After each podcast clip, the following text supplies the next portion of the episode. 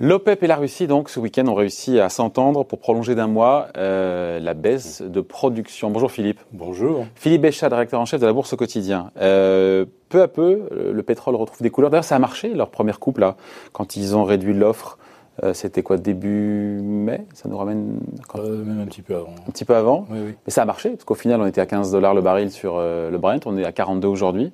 Et de nouveau, donc, cette coupe de 9 700 000 barils jour, même si en réalité c'est un petit peu moins parce qu'il y a toujours un décalage entre l'affichage de l'OPEP plus la Russie et la réalité de la fermeture des, euh, des vannes de pétrole. C'était nécessaire en tout cas de prolonger d'un mois cette, cette, cette coupe dans, les, dans la production Probablement. Alors je ne sais pas si euh, on n'a pas déjà compris que ces coupes vont être prolongées bien au-delà du mois de juillet. Je crois que c'est ce que le marché, dès le départ, a, a intégré. Dès Pas de eu- réunion avant décembre, hein, quand Voilà. même. hein, Quand il y a eu la, la- hein. la réunion de Vienne là, par euh, téléconférence, Ouais. euh, tout le monde avait compris que on se fixait juillet, mais bon que le truc était reconductible. Alors après juillet, on tombe à 7,7 millions de barils. Euh, mais bon, tout ça est tout à fait euh, théorique. Euh, donc les, les- les pays producteurs ont évidemment intérêt à ce que le, le cours du baril soit le plus élevé possible. Mais euh, faut quand même pas oublier que c'est l'Arabie Saoudite qui a été celle qui a littéralement effondré euh, les prix en février et, Ah, Aussi mars. parce que la Russie voulait pas non plus conjointement baisser euh, Oui, oui, leur- oui. sa production. Oui, oui, mais bon, la- l'Arabie Saoudite euh, négociait des deals, je veux dire, pas privés, mais euh, l'esprit est le même, c'est-à-dire qu'avec certains pays, euh, l'Arabie sa- Saoudite négociait une livraison de barils à 11-12 dollars euh, quand euh, le, le prix euh, spot Rotterdam était encore à 20 et, à 20 et quelques. C'est-à-dire qu'il y avait le cours officiel et vous aviez l'Arabie Saoudite qui négociait en sous-main. Euh, je ne pense pas que la Russie ait fait la même chose. Ouais. En tout cas, pour vous, euh, aujourd'hui, donc aujourd'hui, le Brent, un peu en dessous des 43 dollars. Oui, euh, euh, Mais pour vous, y a- votre idée, votre point de vue, c'est qu'il n'y a pas de raison objective, logique, euh, rationnelle pour que le cours du pétrole aille tellement plus haut. Et en même temps, l'offre mondiale a diminué massivement. Même aux États-Unis, on pourrait voir qu'il pompe moins, mais pour des raisons différentes. Euh, il y a la demande qui repart à la hausse quand même en termes, puisque les mesures de confinement sont euh, allégées un peu partout. Donc, Ouais, euh, pour vous, il n'y a pas de raison que ça aille plus haut? on va, on va effe- effectivement traiter ça, on va dire sujet par sujet. Alors, on va commencer par la réduction. euh, on va finir sur la réduction euh, des, des productions. Donc, on a évoqué l'Arabie, la Russie qui, qui avait laissé planer un doute, qui bon s'associe au moins jusqu'en juillet. Après, on ne sait pas. hein. Vous avez les Américains qui ont réduit la production de 13,2, 13,3 millions de barils jour à 11 euh, aujourd'hui. Ah bah, c'est pas rien, 2 millions de barils jour en moins. Ça fait même 2, millions et demi de, de barils en moins, probablement, ou quelque chose qui est pas très très loin. Mais de combien la consommation a baissé aux États-Unis De beaucoup plus. Ouais, mais que ça va remonter là. deux millions On voit bien les chiffres de l'emploi, ça y est, 2 millions et demi d'emplois ont, ont été créés. euh, euh, le le pays va se, euh, on va va dire, se réouvrir Euh, progressivement. Récupérer, enfin, c'est-à-dire des gens qui, qui ont été licenciés. Vous savez comment ça se passe aux États-Unis. Hein, euh, euh, vous êtes licencié, mais vous êtes prioritaire lorsque l'entreprise euh, réembauche. Mm. C'est quelque chose. Bon, c'est pas le même fonctionnement que chez nous, mais enfin, disons que c'est quelque chose d'assez classique. Et, et il était normal qu'avec euh, la fin du déconfinement, euh, on ait des réembauches dans des tas de secteurs, euh, bon, notamment les plus créateurs d'emplois, distribution, euh, hôtellerie-restauration, etc. Euh, par contre, euh, le phénomène nouveau aux États-Unis, c'est qu'il y a énormément de gens qui ont repris le travail de chez eux. Ce sont des gens qui ne se déplacent plus en voiture. Il y a quelque chose d'assez extraordinaire, c'est que dans la Silicon Valley, par exemple, les, les grands bouchons de 7h à 10h du matin et de 16h à, à 20h ont pratiquement disparu. Beaucoup de gens font du télétravail. Donc aux États-Unis, même s'il y a reprise, on roule moins. Même euh, dans un monde idéal où on aurait une reprise à 100%, alors qu'on estime généralement, en étant très optimiste, que si on revient à 75% de l'activité d'ici la fin de l'année, euh, d'ici la fin de l'été, on sera pas mal. Pour l'automne, on ne sait pas. Personne ne- n'arrive à se projeter vraiment au niveau de l'automne. Donc, on- si on est à 75% à l'automne, on sera bien. Euh, mais vous avez énormément de gens qui travailleront de chez eux. Et d'ailleurs, la plupart des, des, des, des, grandes firmes de la Silicon Valley recommandent à leurs salariés de travailler de chez eux jusqu'à probablement fin septembre, voire fin octobre. Mais au-delà de la Silicon vous, Valley, avez Goldman Sachs, euh, Goldman Sachs qui annonce que, à part 5 ou 6% de personnes qui doivent euh, faire fonctionner les ordinateurs, la maintenance, etc., tout le monde travaille de chez soi. Ce sont énormément de gens qui se déplacent en moins. Ce sont des On milliards des chiffres sur la demande. De ce sont des milliards de kilomètres en moins la chaque mois. demande de pétrole américaine. Comment? La demande de pétrole américaine, la consommation, puisque la consommation de pétrole américaine, on a des chiffres déjà pour voir si ce que vous nous dites là se traduit au-delà de Goldman Sachs, des géants de la tech dans la Silicon Valley ou, euh, bah, la consommation euh, d'essence, elle est, elle est un petit peu repartie, euh, mais euh, c'est difficile de savoir si c'est de, si c'est du restockage quelque part, puisque les raffineries tournent hein, à plein régime. Euh, donc on a restocké de l'essence. Alors est-ce que c'est en prévision effectivement euh, d'une vraie demande, ou c'est simplement parce que chaque année il y a une saisonnalité? Et on produit plus d'essence évidemment euh, avec le début de la driving season, c'est en ce Mm. moment même, hein, c'est-à-dire que les Américains commencent à, à se déplacer euh, à travers le pays, les congés, etc. Donc il y a du restockage euh, d'essence, ça ne veut pas dire forcément qu'elle sera, qu'elle sera consommée. Et on a le même phénomène en Chine, je ne sais pas si on Ouais. peut en développer un petit peu ça. Euh, la Chine a battu euh, le mois dernier son record de, euh, de commandes de pétrole. Euh, on est arrivé à 11 millions et demi de barils. En fait, c'est exactement ce que produit d'ailleurs euh, l'Américain. Euh, C'est aujourd'hui, la Chine consomme ou pourrait consommer tout ce que les producteurs américains sortent du sol. Et euh, c'est une hausse pratiquement de 15% par rapport au, au mois d'avril. Et alors là, il faut revenir sur les titres de presse, etc. chinois, et vous avez des tas d'articles qui disent que euh, le comité stratégique, euh, les gens qui conseillent Xi Jinping, ont décidé une campagne massive d'achat de pétrole, évidemment, puisque l'Arabie saoudite, comme je disais tout à l'heure, euh, négociait des, des contrats à des prix extraordinaires. La Chine a sauté sur l'occasion, et elle a, et elle, elle avait des capacités de stockage, contrairement aux États-Unis, qui n'en ont plus. Euh, On a bien vu ce qui s'était Ouais. passé avec Oui. le contrat mai.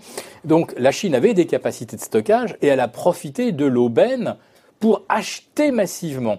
Et les pétroliers sont en train d'arriver. Là, il leur faut un mois à peu près pour faire le tour euh, de, de l'Inde, etc., et d'arriver en Chine. Donc les pétroliers sont en train d'arriver. Ils sont, à- ils sont en train d'arriver avec un pétrole qui a été acheté entre 12 et 20 dollars. La Chine a énormément acheté, mais là, quand vous regardez des gros titres, on vous dit aujourd'hui, ah, la consommation repart en Chine, regardez, ils ont commandé énormément. Euh, je dirais que la Chine a annoncé officiellement qu'elle profitait de l'aubaine pour, Pour des stocks. pour stocker massivement. Alors par contre, en Chine, il n'y a pas le même phénomène qu'aux États-Unis. Les, les bouchons n'ont pas disparu Ah. euh, autour de Pékin, de Shanghai, etc. Pourquoi? Pour euh, deux raisons principales. Euh, la première, c'est que toutes ces villes-là ont un, un réseau de transport en commun qui est assez dense. Les gens ne veulent plus prendre les transports en commun en Chine, donc ils prennent leur voiture. Aux États-Unis, la question ne se pose pas. Il n'y a pas de transport en commun dans la Silicon Valley. New York, c'est un petit peu moins vrai. Boston, ça ne l'est pas. Et en Chine, les gens prenaient beaucoup les transports en commun. D'ailleurs, tout est fait pour dissuader un peu les gens de rouler euh, et de polluer. Mais les gens, là, cette fois-ci, après le Covid, ils vont à leur travail en voiture. Ouais. Deuxième raison, l'économie chinoise est beaucoup moins tertiarisée que l'économie américaine. Toute la Silicon Valley aujourd'hui travaille de chez soi, enfin tout ce que j'appellerais le, le- le travail euh, numérisé, euh, dématérialisé. En Chine, c'est encore un pays très manufacturier, donc les gens vont euh, forcément euh, Se déplacer. à l'usine, à l'atelier, et il Mais faut qu'ils se déplacent. Encore une fois, au risque de se déjuger, mais par rapport à ce qu'on a dit il y a quelques mois ou quelques semaines, mais euh, aujourd'hui, tout plaide pour que le pétrole reste au minimum, voire monte encore un petit peu. Après, il y a les arguments, on va voir et on finira là-dessus. Mm. Les arguments, le fait qu'il y ait beaucoup d'argent en circulation et cap- les capitaux doivent se monnaie, placer, ouais. la haute monnaie doit, doit- doit se placer. Mais il y a comme une demande mondiale de pétrole qui redémarre, même si on ne retrouve pas euh, la consommation d'avant. Il y a l'offre qui est, qui est réduite, même aux États-Unis. Tout plaide pour que ça aille plus haut quand même, non? À court terme. C'est très très compliqué à, évaluer. Alors je vous dirais qu'aujourd'hui le, le- le phénomène fondamental, on va peut-être commencer par prioriser, c'est la haute monnaie. Donc là, vous avez un baril de WTI aux États-Unis qui va aller combler le gap des 42 parce que tout le monde voit ce gap. Graphiquement, Tout- graphiquement voilà. tout pousse à ce que le pétrole est plus C'est très très propre là pour l'instant ce qui se passe. On a une reprise en, en une espèce de, de, de W euh, un peu décalé vers le haut. Euh, c'est une figure vraiment bullish et tout le monde attend le comblement du gap des 42 sur le WTI et, 45, 45, 45, 20 sur le Brent. Sur le Brent. Donc ça, on se dit, on va y aller. Donc ça, ça va être fait parce que parce que euh, il y a tellement eu de, de hausse sur les actions, 10% euh, la semaine, la première semaine du, du, mois de juin, ce qui est absolument exceptionnel. Avec 7% la semaine d'avant et 3% la semaine d'avant. Voilà, c'est phénoménal, jamais vu une accélération comme ça n'a jamais existé. 8 gaps à la hausse sur le CAC, ça n'existe pas, ça n'a jamais existé. me disait c'est le pendant juste avant vous des 38% perdus en un mois. Oui, enfin, euh, 8 gaps à la hausse, ça n'a jamais existé. Euh, voilà, il n'y a pas eu 8, gaps à la baisse euh, dans, dans, dans, la correction. Voilà, pour, pour mettre les choses en perspective. Donc, il y a beaucoup d'argent qui se disent, là, on est peut-être un petit peu, on est peut-être allé peut-être un petit peu haut, un petit peu fort sur euh, les actions, sur le sur le Nasdaq.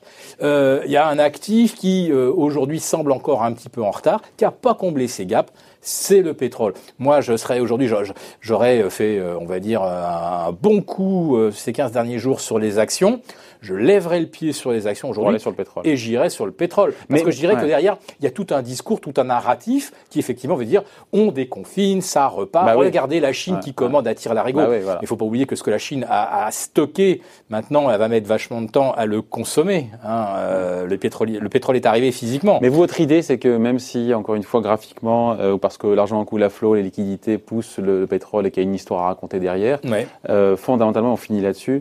Pour vous, la la demande la consommation mondiale de pétrole, on ne retrouvera jamais les niveaux d'avant-crise. C'est ça votre idée Absolument. Qui, met, qui, met, un plafond à, je sais pas, 45, 50 dollars, je sais pas où. C'est ce que je disais à propos de, de, la Silicon Valley. On ne roulera plus jamais Enfin, la Silicon Valley, c'est pas le monde, c'est pas le reste du monde hein, non plus. Non, mais c'est parce que c'est l'exemple le plus parlant. Voilà. Et parce que euh, c'est le symbole de l'économie tertiarisée qui peut travailler à distance. Donc, jamais on ne retrouvera les niveaux de circulation aux États-Unis qu'on avait le 26 janvier. Je prends cette date-là parce que c'est la date où la Chine s'est confinée et c'est la date donc à partir de laquelle les, Chinois ont cessé de circuler. Hmm. Voilà, c'était le premier consommateur ou le deuxième consommateur de pétrole au monde. Enfin, la Chine est le premier aujourd'hui importateur. C'est le deuxième consommateur derrière les États-Unis.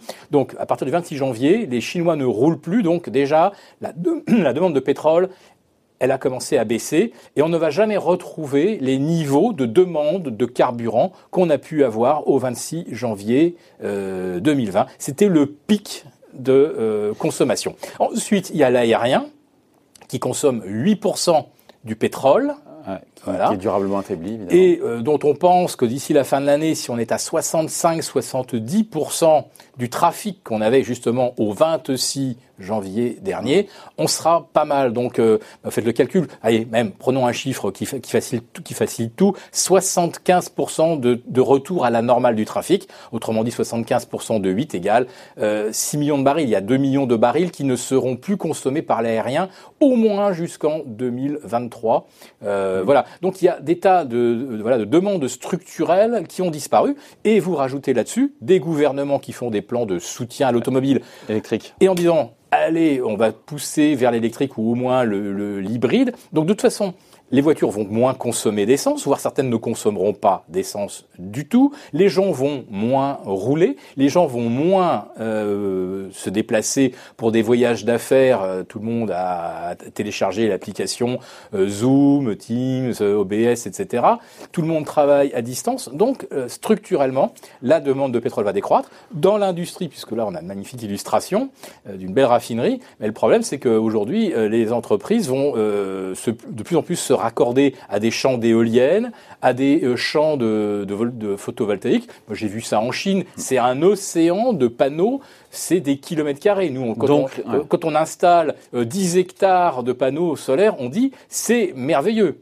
En Chine, vous installez 40 kilomètres carrés de panneaux solaires, c'est un, une petite unité. C'est la démesure du, évidemment du pays. Voilà. Donc, donc, pour vous, rationnellement, il n'y a pas de raison que le pétrole flambe beaucoup plus que ce qu'il n'a fait jusqu'à présent. Alors, il peut euh, flamber si d'un seul coup, les pays producteurs euh, se disaient ah bah faut qu'on continue euh, de, de, de, réduire la production.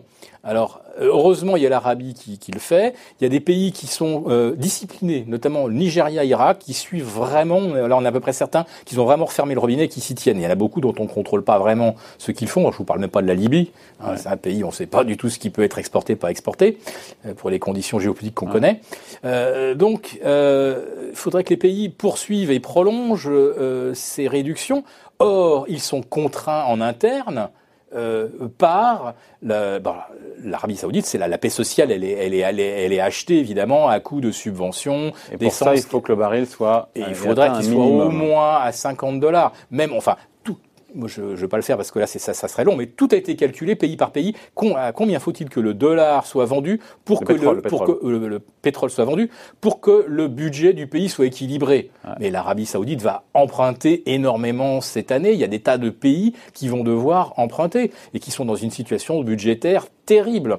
Donc, Parce que euh, leur recette fiscale ne dépend effectivement du pétrole et que le reste est comblé Donc, sur le je veux dire que les, ces, ces pays-là ne peuvent pas non plus euh, réduire la quantité vendue parce qu'ils ont besoin de dollars et, et, et que s'ils ne les ont pas, leur dette, euh, elle, elle, elle, sera, elle sera en défaut tout simplement. On n'en est pas encore là. En tout cas, voilà, un pétrole à 40, euh, quasiment 43 dollars au moment où on se parle hein, sur le Brent. Hein. Euh, voilà, donc on va, on va vers 45 pour le, pour le WTI 42. Après, après, il faudra qu'on se pose la question fondamentalement, euh, où est-ce que ça peut aller On en reparlera d'ici là. En tout cas, point de vue signé Philippe Béchade, rédacteur en chef de la Bourse au quotidien. Merci.